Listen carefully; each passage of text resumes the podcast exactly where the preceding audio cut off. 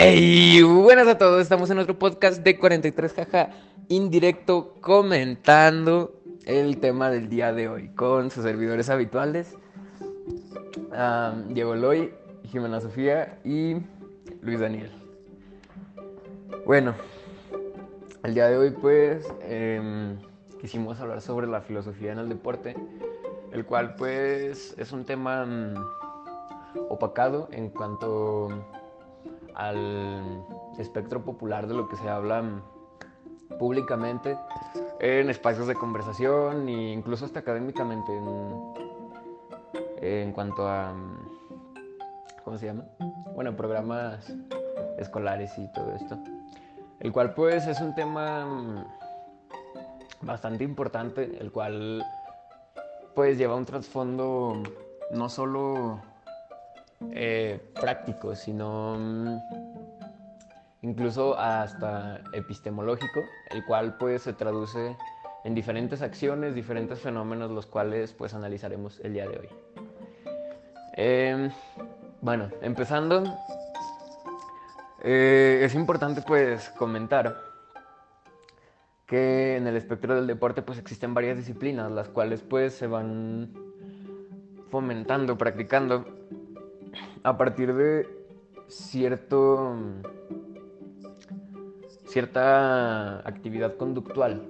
Ejemplo, pues tenemos un deporte desde jugar golf, el cual implica eh, cierta calma, paciencia y análisis crítico a partir de la situación en la que se encuentra desde los primeros saques hasta en la natación.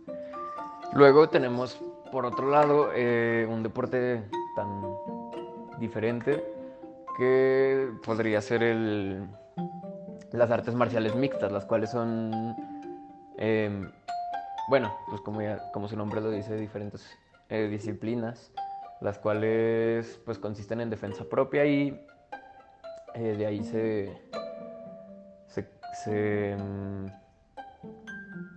educa al deportista, al cual tener un control demasiado estricto en cuanto a su nivel en, la pelea, en campos como el éxtasis de, de furia y pues bueno, la conversión de la que muchos luchadores hablan en cuanto a esta dicotomía de, se podrá decir, de personalidades. Y pues bueno, es un tema interesante el cual vamos a comenzar analizando por su relación con la, la educación física, que pues prácticamente van de la mano desde el punto de la consideración de su valor para nuestra propia especie. Em, como pues popularmente se piensa, eh, se tiene que hacer deporte, al menos eh, media hora, 45 minutos al día, el cual pues definirá ciertos aspectos físicos que también repercuten en lo psicológico ante la vida del, del sujeto que lo hace. Y bueno, también a lo largo de la historia y de la filosofía, nos hemos encontrado con varios filósofos que se han centrado en, no se han centrado, pero han mencionado varias veces este tema en, en cuanto a sus bases teóricas. Entre estos tenemos a Comenius, a Rousseau, a Pestalozzi, a Froebel, Ushinsky, Carlos Marx, Federico Engels, José de la Luz y José Martí, entre otros que pues prácticamente se han basado en establecer las bases teóricas, filosóficas acerca de, mm, esta disciplina, el cual pues ya se traduce en, cada uno de los deportes.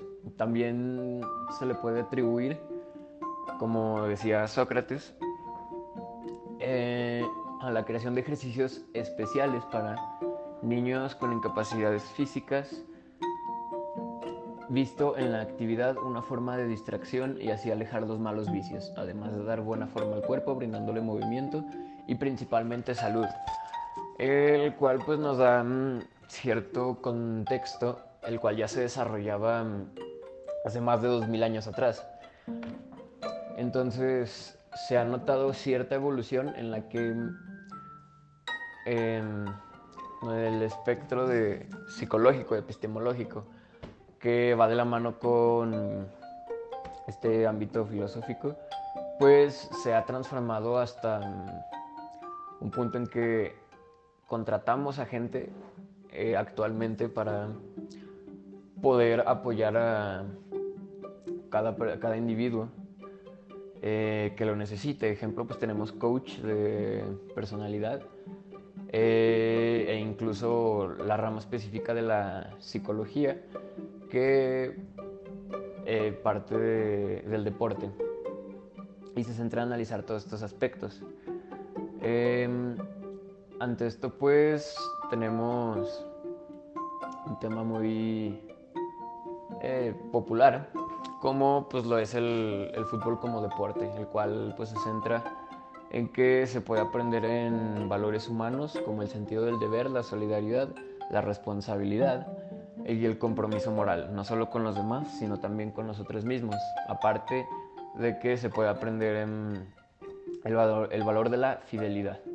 Esto en un artículo mm, publicado en un artículo de la, de la revista Esfinge, pero pues creo que nuestro compañero Diego nos puede hablar más sobre este tema. Eh, Diego. Buenos días, mi nombre es Diego y les voy a hablar un poco de la filosofía, el deporte. Esta puede caracterizarse como una disciplina de reciente surgimiento, preocupada por el análisis conceptual de temas relativos al deporte, incluyendo la caracterización del fenómeno deportivo, eh, o, es decir, su naturaleza, propósitos, así como sus métodos de estudio, cuestiones éticas y estéticas en un sentido muy amplio, no solo en, en el practicar el deporte, en el decir me gusta esto, sino en, en varios aspectos, por ejemplo en, en, deportes que son de equipo, que son tácticos como fútbol, fútbol americano, béisbol, en el que no solo te paras y empiezas a jugar, sino que se trata de, de táctica, táctica fija, táctica en movimiento. Todo siempre, en todo siempre va a haber planeación para un estilo de juego, para poder eh, actuar tanto defensiva como ofensivamente. Eh, aunque se trata de una disciplina de, de reciente cuño, pueden encontrarse reflexiones filosóficas acerca del cuerpo o de las actividades. Eh, otro aspecto que es muy importante es el, el competitivo, ¿no? el, ser humano siempre va a buscar, por ende, la felicidad, el, poder ganar, el, buscar la victoria. Un ser humano nunca le va, le va a gustar perder. Cuando lo hace simplemente trata de aprender de ello. Pero el principal objetivo siempre es ganar y qué mejor que aprender ganando, ¿no? El espíritu de competitividad siempre es mayor en algunas personas. Cada quien tiene una filosofía diferente. Creo que una, un, un entrenador, actual entrenador del Manchester City, tiene, en mi opinión, una gran mentalidad ganadora. Es por eso que siempre está peleando en lo más alto, peleando los títulos más importantes a nivel de clubes. Una de, de las frases que él ha dicho que más ha marcado a millones de personas es el peor riesgo es no arriesgarse. Él así ve el, el, el, mundo deportivo, ¿no? El mundo de cuando él ve una posible estrategia para algún contragolpe, algún, algún, alguna táctica fija y él enseguida piensa rápidamente y actúa.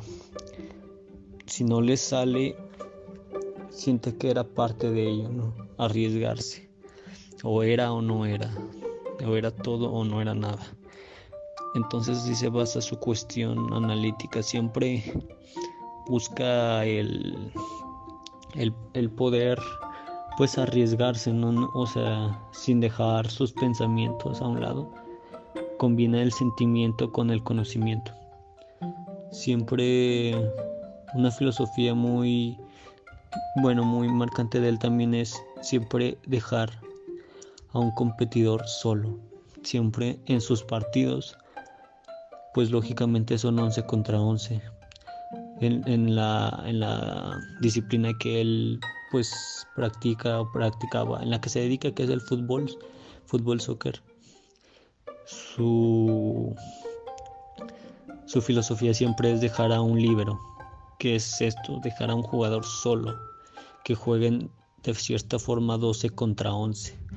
¿Y esto cómo lo puede hacer si pues, eh, pues en las reglas dice no se puede? Él, él hace de cierta forma que jueguen 12 contra 11. Tratar de que un jugador sea marcado por dos. El jugador temido, el jugador estrella, el jugador que, que pues, pues más genera, ¿no? Siempre trata de, de que lo cubran dos jugadores y cómo hace esto, pues casi siempre es el, el delantero, ¿no? El que hace los goles, el, el, más temido. Entonces pone a un delantero solo arriba para que sea cubierto por dos defensas. Y en la parte de atrás quede un libero, quede solo uno. De esa forma, pues gana numéricamente y ya no, ya no puede ser marcado otra vez porque ya, ya tienen cada quien su táctica. Esa es la, filosofía de, que nos brinda el deporte, estrategia, el no rendirnos, el, el, pensar, el actuar, el arriesgarse. Cada quien tiene una filosofía distinta, pero obviamente a cada persona lo lleva a distintas a distintas pues formas a distintos caminos básicamente lo lleva el ganar o el perder. Y aunque no siempre gana, siempre se mantiene firme a su ideología y a su filosofía para pues para poder porque le ha funcionado ¿no? en los últimos años y siempre es lo, lo que busca entonces esa es una filosofía que a mí en lo personal me gusta mucho y trato de seguir a mis obviamente a mis normas, a mis a mis creencias y a lo que y a mis experiencias que por lo pronto me ha dado la vida, pero siempre contemplando también las de otros.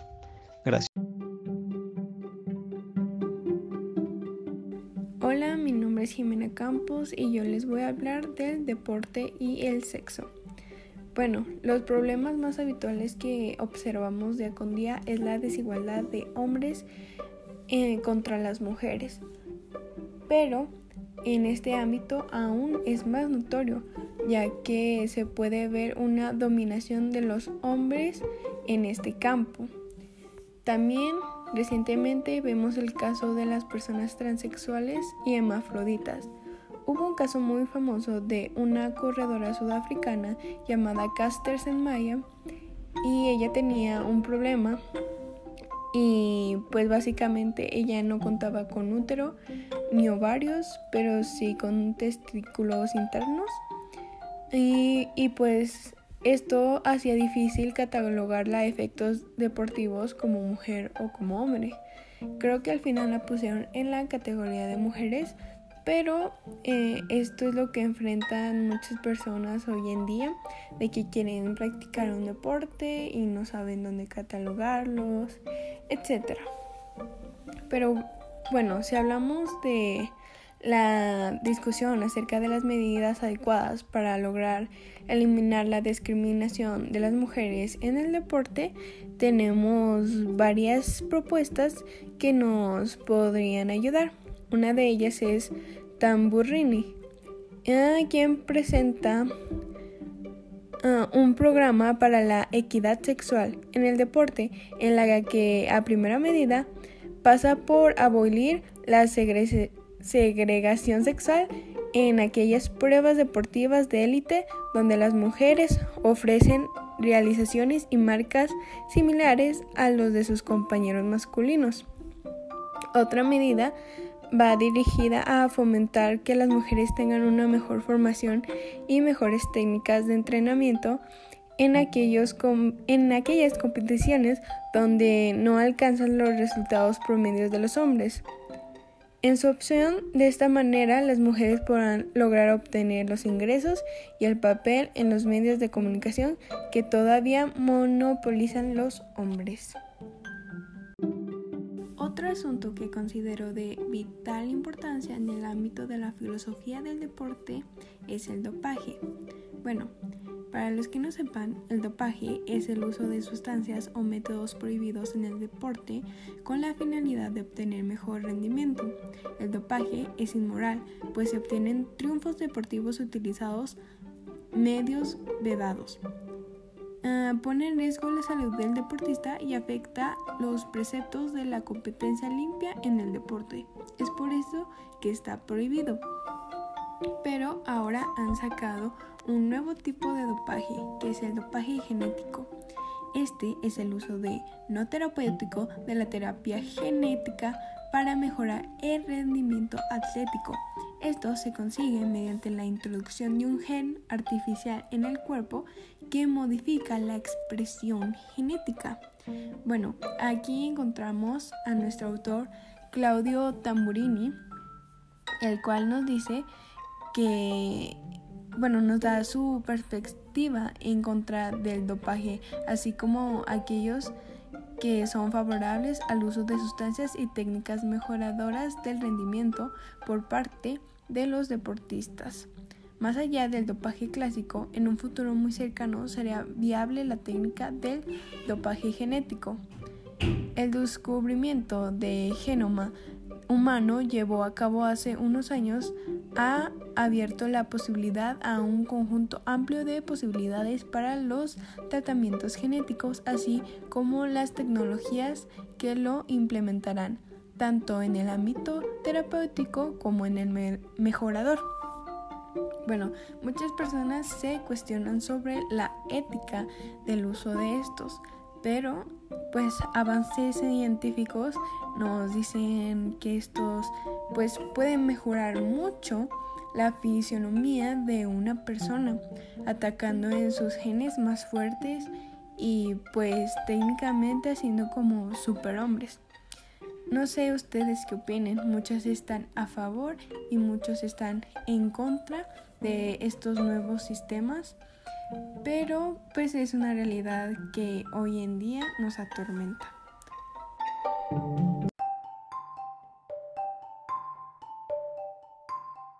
Y bueno, esto ha sido todo por el episodio de hoy. Espero que se hayan entretenido y se hayan informado.